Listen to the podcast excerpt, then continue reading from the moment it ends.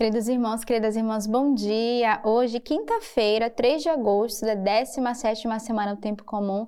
Quinta-feira é dia de comunhão, dia de unidade, e hoje a nossa comunhão, a nossa unidade com o Papa Francisco é na Jornada Mundial da Juventude. Então, o Papa está reunido com jovens do mundo inteiro em Lisboa, Portugal, vivendo esse tempo de graça. E eu tenho a alegria, né, de cada manhã falar da nossa alegria de termos também jovens peregrinos com a comunidade de Sementes do Verbo, 120 jovens vivendo esse tempo forte. Então, os jovens da missão da nossa Casa da Bélgica, temos vários belgas acompanhando junto com a nossa caravana, temos alguns canadenses também junto com os nossos irmãos da missão do Canadá e vários portugueses e brasileiros que estão unidos nesse tempo, junto lá com o Papa Francisco. Então, que alegria nesse dia os nossos jovens poderem testemunhar a alegria de serem jovens, testemunhar o nosso carisma, o amor à palavra de Deus. Então, rezemos pelos nossos jovens viver esse momento especial, profundo de evangelização, também estarem junto com o Papa na unidade, nas intenções que o Papa Francisco traz no coração. Então, eu convido você a se juntar nessa quinta-feira de intercessão e de unidade pela Igreja por esse tempo da Jornada Mundial da Juventude.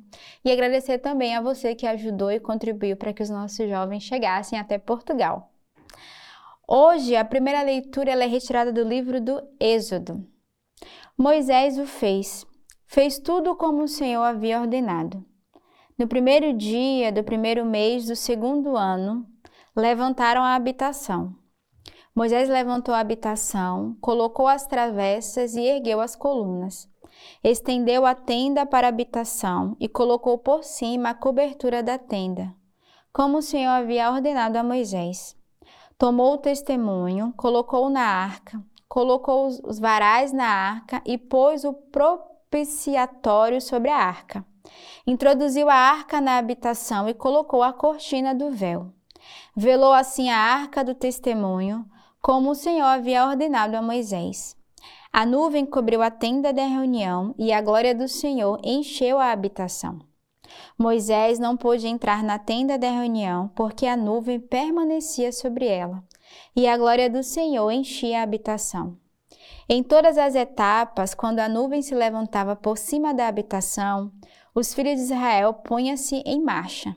Mas se a nuvem não se levantava, também eles não marchavam até que ela se levantasse. Pois de dia a nuvem do Senhor ficava sobre a habitação, e de noite havia dentro dela um fogo, aos olhos de toda a casa de Israel durante toda a sua etapa. Então, essa leitura vai narrar como é que era a presença do Senhor com Moisés e o seu povo. O Senhor que se revelava através de uma nuvem. E é interessante porque Moisés ele vai ordenar o povo, né, vai levantar ali a tenda, uma habitação, e eles só caminhavam ou não de acordo com o sinal de Deus. Quando a nuvem aparecia ou não, é que eles fa faziam aqui ali a manifestação. E é interessante porque a própria leitura ela vai narrando como se dava a presença do Senhor né, diante do povo na tenda. No versículo 35 vai dizer assim: Moisés não pôde entrar na tenda da reunião porque a nuvem permanecia sobre ela e a glória do Senhor enchia a habitação. Então, quando a nuvem permanecia na tenda, era a presença de Deus que enchia aquele lugar. Então, Moisés sabia, ali o Senhor estava presente, ali o Senhor enchia. E em todas as etapas, quando a nuvem se levantava por cima da habitação, os filhos de Israel punham-se em marcha. Então, era o sinal da presença de Deus e quando é que eles deveriam continuar. Então, a nuvem foi que conduziu esse povo, foi que conduziu Moisés e o seu povo. E essa nuvem era a presença de Deus com aquele povo. O salmo de hoje é retirado do, do Salmo 83. Minha alma suspira e desfalece pelos átrios do Senhor. Meu coração e minha carne exultam pelo Deus vivo. Até o pássaro encontrou uma casa e a andorinha um ninho para si, onde põe seus filhotes. Os teus altares, Senhor dos exércitos, meu Rei e meu Deus. Felizes os que habitam em tua casa, eles te louvam sem cessar. Felizes os homens cuja força está em ti. Eles caminham de terraço em terraço. Sim, vale mais um dia em teus átrios do que milhares a meu modo. Ficar no umbral da casa do meu Deus do que habitar na tenda dos ímpios. Então, o salmo de hoje é um salmo muito belo, né? Começa dizendo: A minha alma suspira pelos átrios do Senhor, meu coração e minha carne exultam pelo Deus vivo. Então, é o salmista que suspira, que anseia por habitar na casa do Senhor, por estar diante do Senhor, o coração que se rejubila por esse Deus que é vivo. E ele vai falar: Se até o passarinho, a andorinha, encontra lugar na casa, que dirás o filho do homem. Ele vai dizer que na casa do Senhor nós temos o nosso lugar, que mesmo o passarinho encontra abrigo, nós também encontramos abrigo no coração de Deus. Somos esse, essas almas sedentas que encontram o seu lugar no coração do Senhor. E o salmista vai dizer, né? Felizes que habitam em tua casa, eles te louvam sem cessar. Felizes os homens cuja força está em ti. Sim, vale mais um dia em teus atos do que milhares fora dele. Então, um dia na casa do Senhor vale mais do que mil fora deles. Então, você que retornou à casa do Pai, tenha certeza que um dia na casa do Senhor vale bem mais do que todo o tempo que você passou fora. Porque o Senhor nos devolve com tantas graças. Um dia na presença de Deus é tão forte que vale muito mais do que mil que estivemos distante e longe do Senhor. O evangelho de hoje é o evangelho de São Mateus. O reino dos céus é ainda semelhante a uma rede lançada ao mar, que apanha de tudo. Quando está cheia, puxam-no para a praia e, sentados, juntam o que é bom em vasilhas, mas o que não presta deitam fora. Assim será no fim do mundo. Virão os anjos e separarão os maus entre os justos, e os lançarão na fornalha ardente. Ali haverá choro e ranger de dentes. Entendeste todas estas coisas? Responderam-lhe: Sim. Então lhe disse: Por isso, todo escriba que se tornou discípulo do reino dos céus é semelhante a um pai de família, que do seu tesouro tira coisas novas e velhas.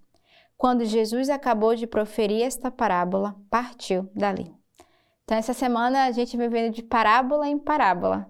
E hoje o Senhor vai trazer uma parábola do discernimento. Aqui ele vai dizer que a rede que foi lançada apanhou tudo. Mas, ao puxar a rede, ele separar o que presta e o que não presta. E o Senhor que nos convida neste dia a pedirmos o discernimento daquilo que nós devemos separar no meio de nós. Tem um ditado, né? Na verdade é bíblico, também tem um ditado, né? Tudo é permitido, mas nem tudo nos convém. Podemos recolher tudo, mas devemos separar o que é bom, o que é bem para a nossa alma, qual o tesouro que devemos guardar e aquilo que não é bom. E o Evangelho de hoje vai nos ensinar a ter esse discernimento da separação. E aí o Senhor vai dizer: assim será no fim dos tempos, né? Virão os anjos e separarão os maus dos justos. Então, precisamos do Senhor a graça de estarmos né, no meio desses justos que buscam bem, para que não sejamos separados, mas que, ao contrário, encontremos no Senhor o nosso lugar encontremos a nossa morada junto de Deus, né? Busquemos essa graça. E também no meio de nós, na nossa vida, busquemos o discernimento de bem separar e discernir aquilo que é o bem do mal.